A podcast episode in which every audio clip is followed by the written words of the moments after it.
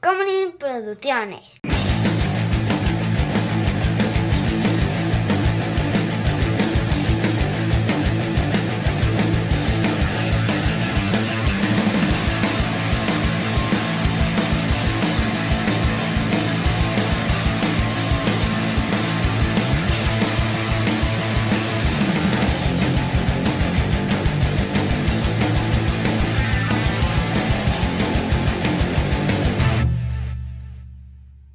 Cuéntanos, cuéntanos si te dejaste violar. Ajá, uh, ajá, uh, ajá, uh, uh, uh, uh. Así dice, güey.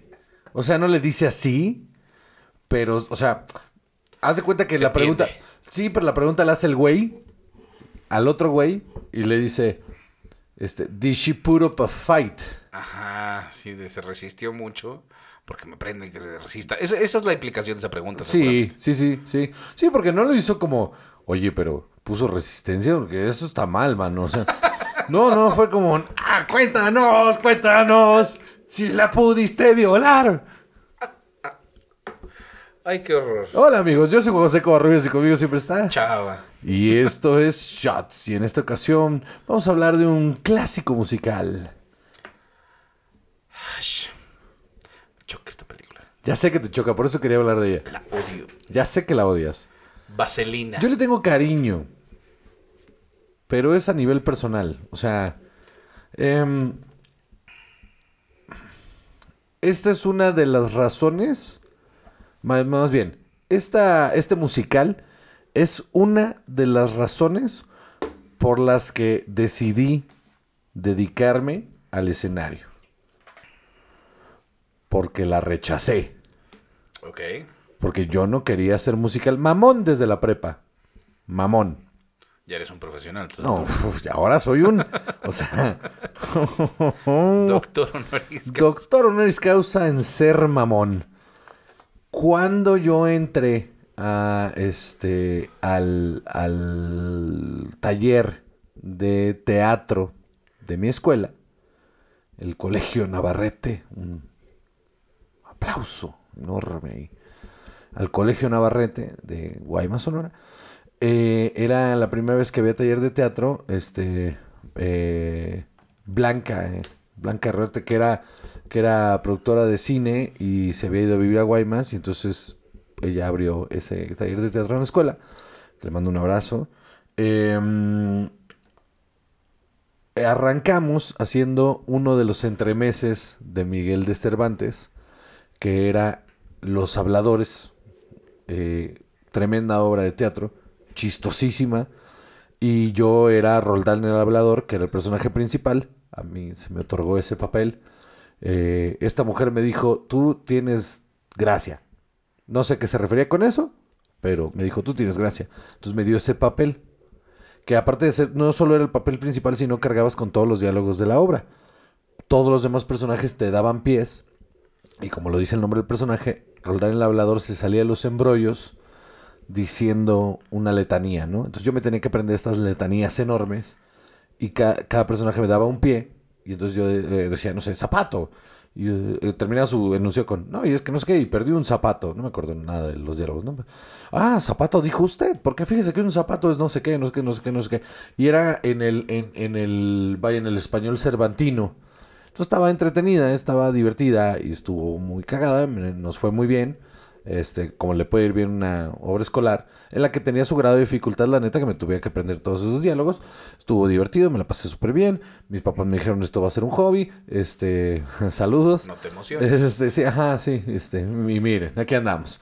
Saludos. Este, ajá, y, y resulta que entramos a la prepa y, y al, al TEC de Monterrey Campus Guaymas. Y Blanca se vino al TEC a continuar con el taller porque entramos los mismos al taller. O sea, como que en esta misma calentura de, ah, pues no mames, pues a huevo hay que seguirle. Pues le entramos al taller. Y entonces la primera hora que se planteó fue Vaselina. Musical. Como que dijo, "Eh, menos complejo el asunto. Hagamos Vaselina. Y yo, la neta, no le quise entrar. Me ofrecieron el papel de Danny Zuko. Y no le quise entrar, mano. Dije, ¿cómo? Acabamos de hacer a Cervantes. Y ahora vamos a hacer Vaselina. Me rehuso a bailar y cantar arriba del escenario. Al chile no quiero. No quiero. Y entonces ella me hizo una propuesta. ¿Qué tal si hacemos una adaptación de... No, es cierto. Antes de ser Vaselina, mentira, antes de ser Vaselina, eh, este, me propuso ella, ¿qué quieres hacer? Entonces le dije yo, ¿qué tal si hacemos Romeo y Julieta, pero la tratamos de hacer musical? Y agarramos canciones como del Mago de Oz y las metemos como musical. Entonces agarramos ciertas canciones de Mago de Oz y las adaptamos a la historia de Shakespeare.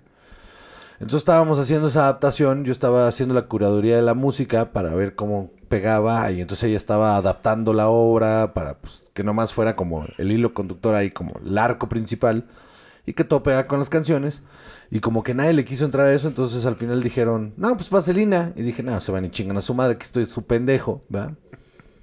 Este, y no le quise entrar. Entonces, ese fue el par de cosas que dije, es que yo no voy a cantar y bailar, yo lo que voy a hacer arriba en un escenario es es este hacer reír a la banda. Me gusta este rollo de hacer reír a la banda. Algún día lo lograré. Algún día podré hacer reír a la banda arriba de un escenario. Lo esperamos con ansias. Ah, ojalá algún día pase. Pero ahí andamos buscándolo. El punto es que te atreves. Próximamente, Juan José el musical. Comediante internacional, destacado y premiado en muchísimos lugares. Es Franco Escamilla y me conoce. Pero... No, mi punto es que, o sea, vaya, me, me, me, fue, entonces le tengo como, ya de adulto la volví a ver. Y al chile yo no, o sea, dije, ah, mira, o sea, al chile sí pude haber hecho a Dani Zuko, o sea, esto está cagado. Y me lo hubiera pasado de voz cantando y bailando, nomás por pinche chamaquito mamón. Claro. No lo hice y me arrepiento un chingo de no haberla hecha. Y este, y, y listos, como que siempre tengo este rollo cada vez que la veo como de... Ah, yo pude haber hecho a Nizuko, yo hubiera estado cagado. Todavía. O sea, si ese es el remake como se hizo la original, todavía tengo chance, ¿eh? Absolutamente. Por supuesto que sí. Absolutamente. Cuéntanos un poco de esta película, Yo Salvador. sí te veo como un Dani Zuko. José. Sí, Con la panza chelera ahí. Crack. Suena ahí a mitad de musical. Sí, ¿Qué le pasa a Dani Zuko? Grease like crack. ¿Por qué camina como perdonando el viento el señor? Como buscando monedas. ¿Por qué este chico de prepa camina como si estuviera buscando monedas? Y todo el resto de las escenas desde dentro del coche, así de...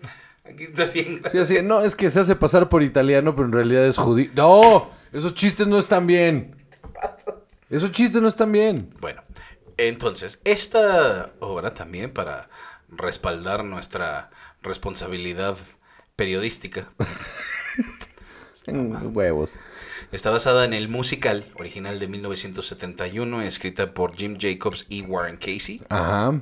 eh, que originalmente, en su, en su versión original, era. ah, La descripción aquí es raunchy, raw, aggressive and vulgar. Y sí lo es. No, no, no. Y después le bajaron el tono. Ah, la verga. Ajá. O sea, no me imagino entonces cómo era. Porque, Agresiva y vulgar y. porque sigue siendo agresiva. Atrevida. Sigue siendo agresiva, vulgar y atrevida. O sea, sí lo sigue siendo, Y ¿eh? sobre, lo- y, no, sobre los estándares de ahora todavía peor, pero... O sea, imagínate lo que habrá sido. Después la estrenaron originalmente en Chicago. Después la llevaron a Broadway, Sí. perdón, en 72. Y corrió, corrió hasta 1980. Corro. Exacto. Muy bien. Con 3.388 eh, funciones. Madre de Dios. Así es. Había sido el show en Broadway con más funciones hasta ese momento y después la superó Chorus Line en el 83. Mira. Eh, pero fue todo un hit y luego se convirtió en una película en 1978. Maravillosa. Así es. No sé si maravilloso, mano. Eh, A ver, a ver, a ver. Y esta conversación la hemos tenido muchas veces ya. No es maravillosa porque sea una buena película. Es maravillosa porque la neta sí marcó época. Sí. La neta, la neta, la neta, la música está bien verga.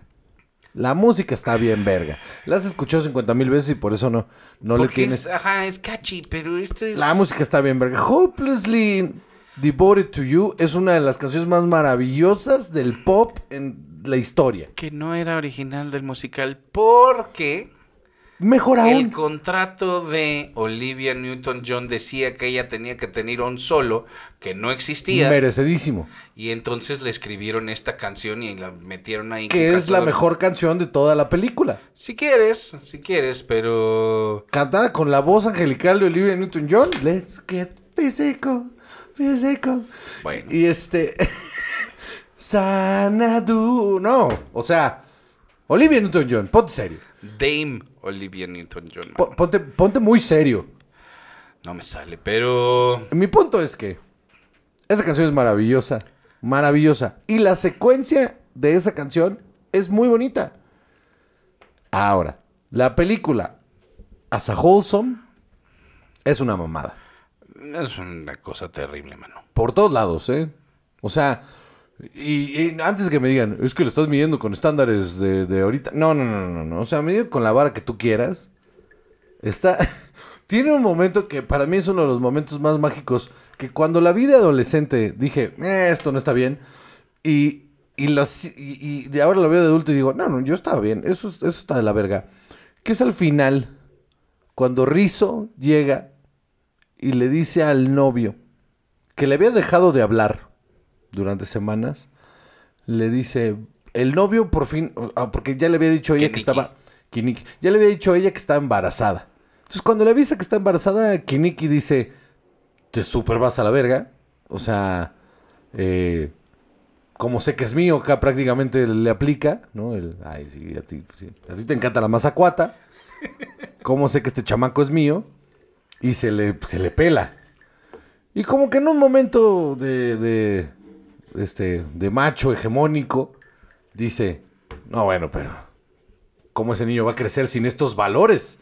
Y entonces, y entonces, en la feria, ya con todo el, porque aparte todos los pinches conflictos los resuelven así de que, bueno, ya hay que cerrar con el último musical. Entonces, a resolver conflictos a diestra y siniestra, le dice, de la manera más romántica del mundo, le dice, bájate de ahí. Estás embarazada, anda ella en el Ferris wheel. Dice, bájate de ahí. Se te va, se te va a salir el chamaco. Y ella, con el rostro más... eh, la sonrisa bien hecha, eso, pa- para ella, le dice, desde que no estoy embarazada. Y él, en el peor gesto que puede tener un hombre cuando le avisan que no están embarazadas, después de que tomó la decisión de, ay, bueno, pues ya me voy a hacer cargo, pega un alarido De celebración. de celebración enorme y luego bailan un número musical.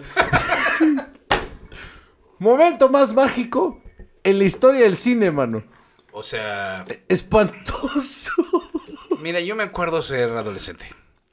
Yo me acuerdo Yo me tener acuerdo un susto. Ajá, yo me acuerdo haber recibido esa noticia un par de veces. Dime que no te dio gusto. O sea, te dieron ganas de tener un número musical. Lo del número musical lo entiendo. Mi problema siempre fue el alarido. O sea, vaya, que hago memoria hacia esos momentos donde tuve esas circunstancias. Y cuando se me dijo, todo chido, dije, me acuerdo haber dicho, uff, menos mal. Bueno, pues ahora a cuidarnos.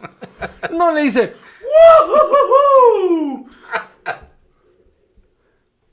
No, o sea, we go together.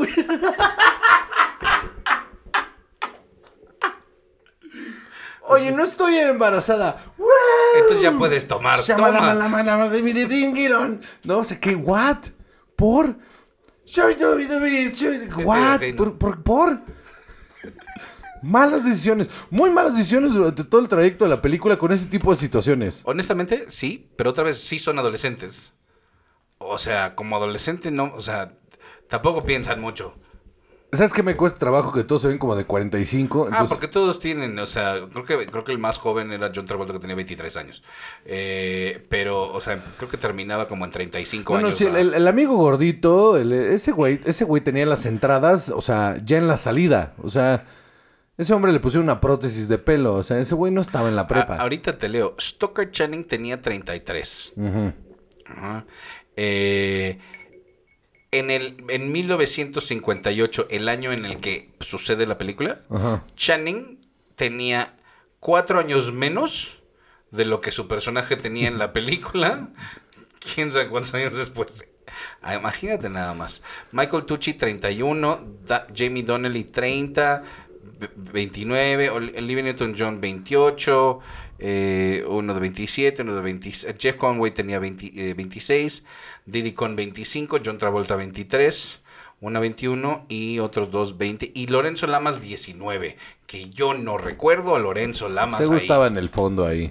Ajá. Sí, o sea, Ahí. Dios mío, o sea, todos los momentos, ta- también cuando la primera canción, Tell me more, tell me more, todos esos diálogos también agresivos, mano. Todos esos, o sea, y culmina con This She Put of a Fight. Eh, Es el más agresivo de todos los comentarios. Sí es espantoso. Espantosa ese Pero número yo de eso sí me acuerdo, o sea, mucho más chico. Oye, este, este de, de Chipura pa' Fight, de, oye, pero es que eso suena espantoso. Es como de Chipura pa' Fight. Así, pero ¿por qué? No, Esto es una historia de amor para los anales. No, no, no, no, no. no, porque aparte, o sea, vaya, Y luego los anales, menos, o sea, menos. o sea, los anales de la historia, si Ah, quieres, pero, este, Tenía que hacerlo. todo, sí, claro que sí, está un chiste de anal, no dejarlo ir, muy bien. Imposible. Mm, bueno, este, depende. Hay una dieta por medio y cosas así. Pero bueno, el punto es que, este, híjole, mano, es que sí, o sea,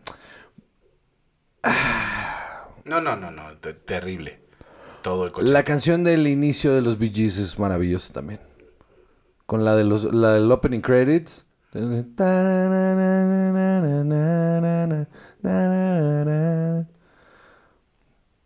This is the world, this is the moment. ¿Ves? Ahí estás, ya.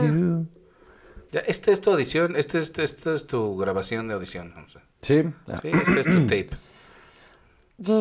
Entonces, este ¿Qué va a pasar ahí? iba a ser el voz de, de Barry Gibbs. ¿Quieres oír cosas más horribles al respecto de esto? Primero, hay una escena en la que eh, Rizzo justamente le avienta una malteada a Nicky en la cara en un diner. Eh, hay una escena cortada que explica por qué es tan, tan, ellas, o sea, tienen esa actitud uno con otro de una discusión que habían tenido antes. Ajá. Y resulta que la cortaron porque ya a la hora que la vieron, la descripción del director es, es que parecía como de película de Scorsese, estaba muy oscura, muy fea. Y ya no pegaba con el tono nada. Y la tuvieron que cortar completa y por eso ahí como que no cachas bien qué es lo que estaba pasando por ahí. Eso. Y los hikis que trae Stockard Channing, bueno, el personaje de Rizzo, eh, son reales. Yeah. Porque el actor Jeff Conway insistió en que él se los debía aplicar. Ah, no, no, eso es no, no. Quito mi yeah, disculpen. Sí, exacto. No. ¿ves? Es que uno reacciona visceralmente. Híjole, qué horror, mano. hazme, hazme el maldito favor. Imagínate nada más proponerle tú a una persona con la que estás actuando de, oye, fíjate que esos hikis que traes se van a ver feos y te los ponen con maquillaje. Déjame hacerte unos. Yo te los hago. ¿Qué? Así de, ¿sabes qué? El putazo que traes después tú, ¿cómo ves que te lo pongo yo también? Sí, ¿no? ¿Qué es eso? No, espantoso. Esta es una cosa espantosa. Ahora, cuéntanos la historia, por favor. Yo no sé. Mira, llega una chica nueva a esta escuela, Randall High, o no sé cómo se llama la escuela. Random High. No, Randall Ah, High. dije, random High, ya sí, con toda la displicencia. El desdén ahí. Random High. La escuela se llama, perdóname, Rydell High School, que se llamaba así por Bobby Rydell, ajá, que está basada en la escuela William Howard Taft de Chicago. Ujú. Eh, y llega esta niña nueva y Sandra Dee. Sandra Dee. Eh, o Sandy Olson se llamaba. eh, que había tenido ya cono- había conocido en el verano anterior en sus vacaciones. Se va a pegar unos revolcones en la playa. Así es. Hay unas olas muy Ah, horrible esa escena. truculentas. Este, con Danny Zuko. Que era el rebelde más rebelde. El rebelde más rebelde, el que se ponía más vaselina en el pelo. Sí. Este. Y entonces. eh, Pues nada más es eso, como cuando regresan, o sea, primero habían tenido un momento muy bello así en el verano y habían tenido este Summer Love que describen Summer Lovin'. ella muy románticamente y él De la manera más atroz. de la manera más atroz. Por no describirlo como rapey. Exacto. De una manera que ahorita lo tendría cancelado el señor. Sí. Este. Y luego resulta que él se pone cool porque, no, espérate, es que. O sea, yo soy bien chido y tú bien ñoña. Tengo una reputación, hija. Y ella se empieza, él, él es parte de, no me acuerdo ni cómo se llama su banda pitera esa con los que está, eh, que todos arreglan coches, no sé por qué. Porque tú qué haces en la prepa, Salvador. No arreglar coches, fíjate. A la fecha de cuando se me descompone un coche, yo cumplo mi función de macho hegemónico de abrir el cofre, arremangarme la camisa, mover una cosa y decir, le voy a hablar al seguro. Porque no sé qué estoy viendo. ¿Qué hablas? Esto y el mapa Antártida significan lo mismo para mí. Esto podría ser una nave espacial, sé que es nada de esto. Pero ya abrí cofre. Y abrí el cofre y puse mi cara de, ajá, ajá, esto está donde... Esto huele feo. Claro. Ajá. Si no, el problema es absolutamente evidente, como la última vez que se me descompuso el coche, que había una banda colgando en un lugar donde claramente... Yo no sé cuál es el problema. No, sí, aparte tu resolución fue, esto no va aquí. ¿Cómo Ajá. lo sé? No lo había visto. Más o menos. La última vez que yo abrí este cofre, esto no estaba aquí, porque la memoria sí la tengo buena, fíjate. Ahora, entonces ella eh, se transforma. O sea, Which is fucking- ¿Qué es She Sold That? Más o menos. Sí, y, y también está gacho, ¿no? O sea, este rollo de, oye, ¿cómo ves que para encontrar el amor has de cambiar todo, hija? Porque como que esto no pega. Así no vas a encontrar macho. Y al chile, al chile, ¿te gusta ese cabrón? Cambia toda tu personalidad y Exacto. adáptala a él. Porque este fulano ridículo no soporta que tú seas lo que eres. Sí, Deja tú. y ya, Y ya. y ya. Entonces, para poder tenerlo, a otra vez, este hombre ridículo. También entonces- pasa por una serie de semi-transforma. Porque él si no se transforma solo. Ah, ¿le gustan los deportistas? Me voy a hacer como que hago fútbol americano. Y, y- y no, terrible, terrible, espantoso. Y al final bailan un musical donde ella fuma, siendo menor de edad supuestamente. Fuma, se viste de piel. Él se pone cachondo. Y tienen un número musical este donde él le explica que se puso cachondo justo cuando la ve vestida con esos pantalones todos en- ahí todos entubados Que se los tuvieron que coser porque no funcionaba el cierre y se los tuvieron que cerrar así. Sí, sí. apuntadas. No había manera que esa persona se las quitara mm, durante la grabación. y, y- y le dice en voz alta enfrente de la gente le dice tengo escalofríos de lo que traes puesto hija prácticamente le dijo se me alebrestó se me alebrestó esta madre ¿Qué cosa más De que está toda, toda apretujada. O sea, le hizo, I got chills that multiplying. Dios mío. And I'm losing control. Es que la hormona, Esto es espantoso. como dado en mesa de Las Vegas. Vámonos, sacudida. Guácala. ¿Qué cosa más horrenda? No, no, espantoso, espantoso, porque aparte luego escapan en un coche que vuela. O sea, una cosa también. te- te- tenebrosa todo. Ah, Obvio. Tenebroso todo. Y- Michelle Pfeiffer sale en la 2, por cierto. Ay, Dios. Que fue un fracaso. Porque espantosa. fue ridículamente mal. Y todavía en los 90, eh, Stoker Channing, Olivia Newton-John y John Travolta quisieron revivirla para hacer una tercera, en la que se veía la vida de los personajes eh, en otra década. Ajá. No, o sea, no necesariamente ya. Los 70 sería, ¿no? Ajá. Estarían ahí como En Staying los 70 Alive. o en una de esas hasta en los 90, que imagínatelos nada más. Dios mío. O sea, ya de... Octogenarios. Ah, sí, exacto. De Tenemos 60 30 años. I got chills. Ay, señor. Ay, tapilla. es que se mete el chiflón. Sí. Oye, ¿y estos pantalones? Quiero mi cojol, gritó en algún momento ahí. Imagínate nada más, cosa más ridícula. absurdo. Este... y- Es que, Juan... Es que, Juan... Pero la música está bien verga. Bueno, pues fue la película más taquillera de 1978. Claro. Porque la gente en 1978 lo que no tenía era criterio. Entonces... Oye, pero esto, o sea, O sea, hito cultural, mano. Ajá, eso es lo que me consterna muchísimo, mano. O sea, aquí se creó una banda de, de pop, vaya, un, un- no diría boy band porque tenía hombres y mujeres, pero se creó todo un concepto infantil que terminó siendo, o sea, duradero décadas, basado en eso. Qué horror. Este. Qué horror. Eh, resulta que en la.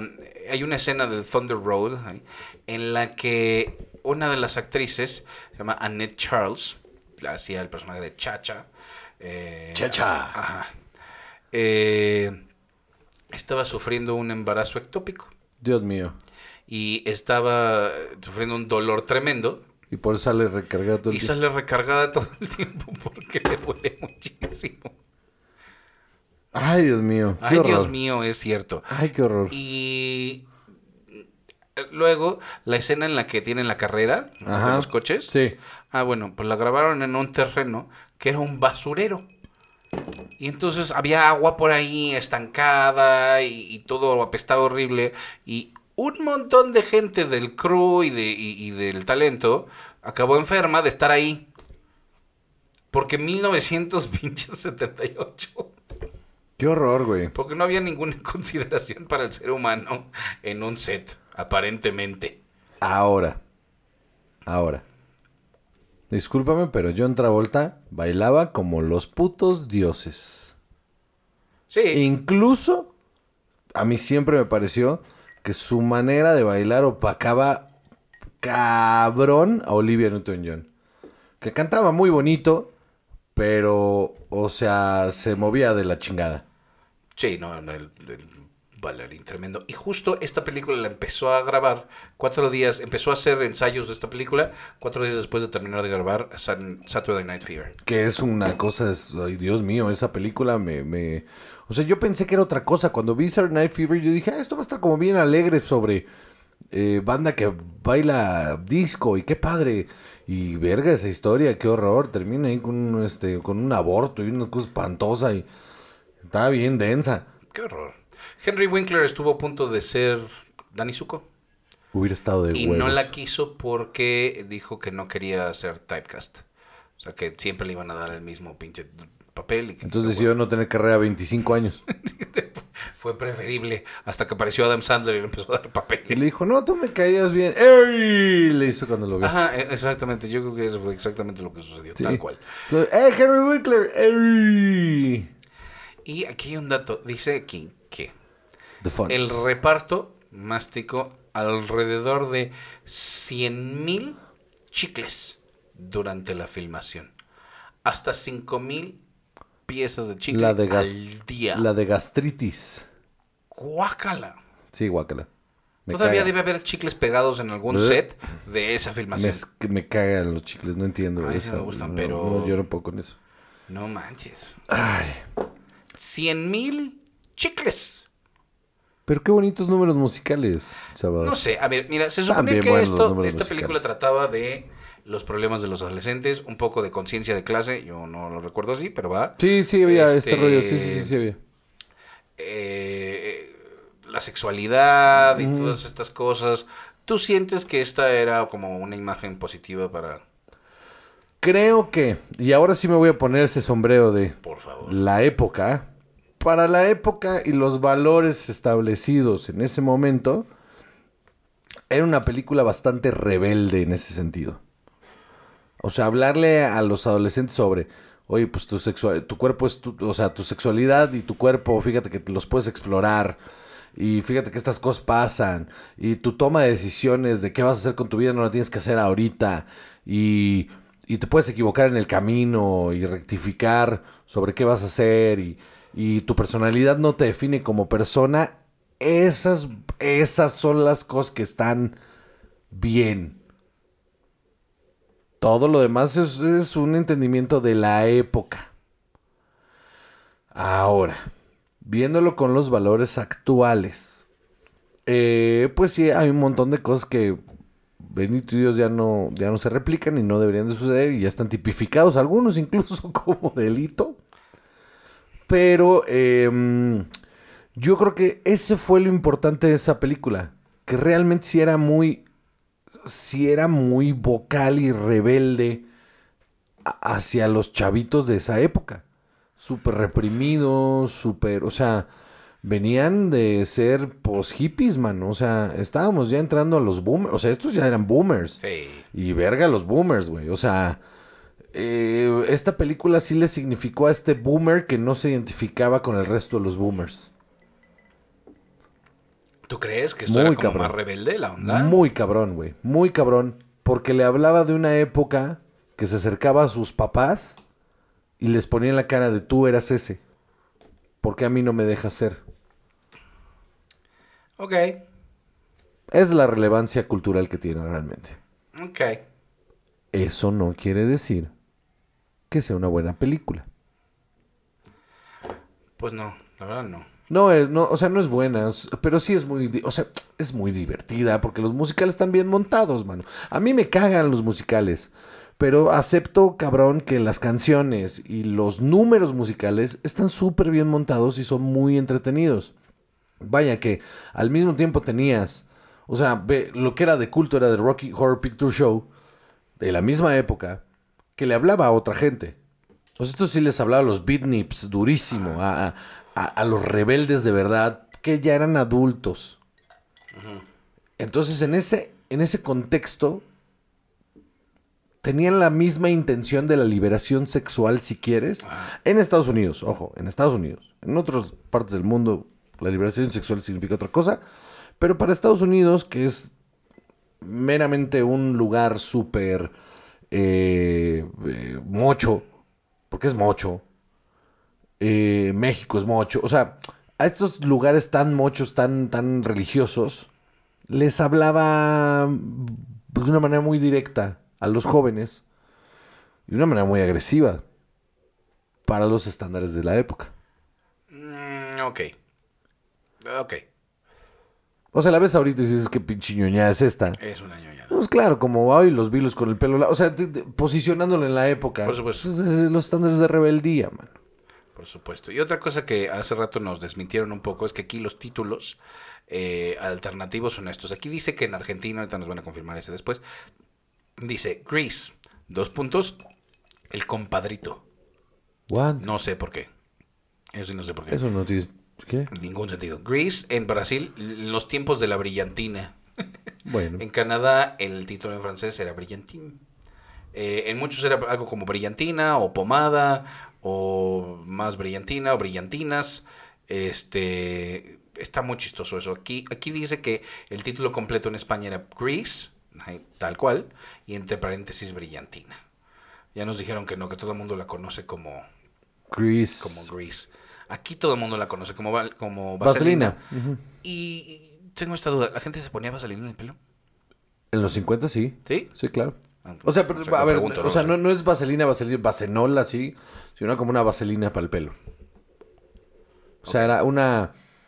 Ajá, como una pasta que se usaba para el pelo que se le llamaba vaselina.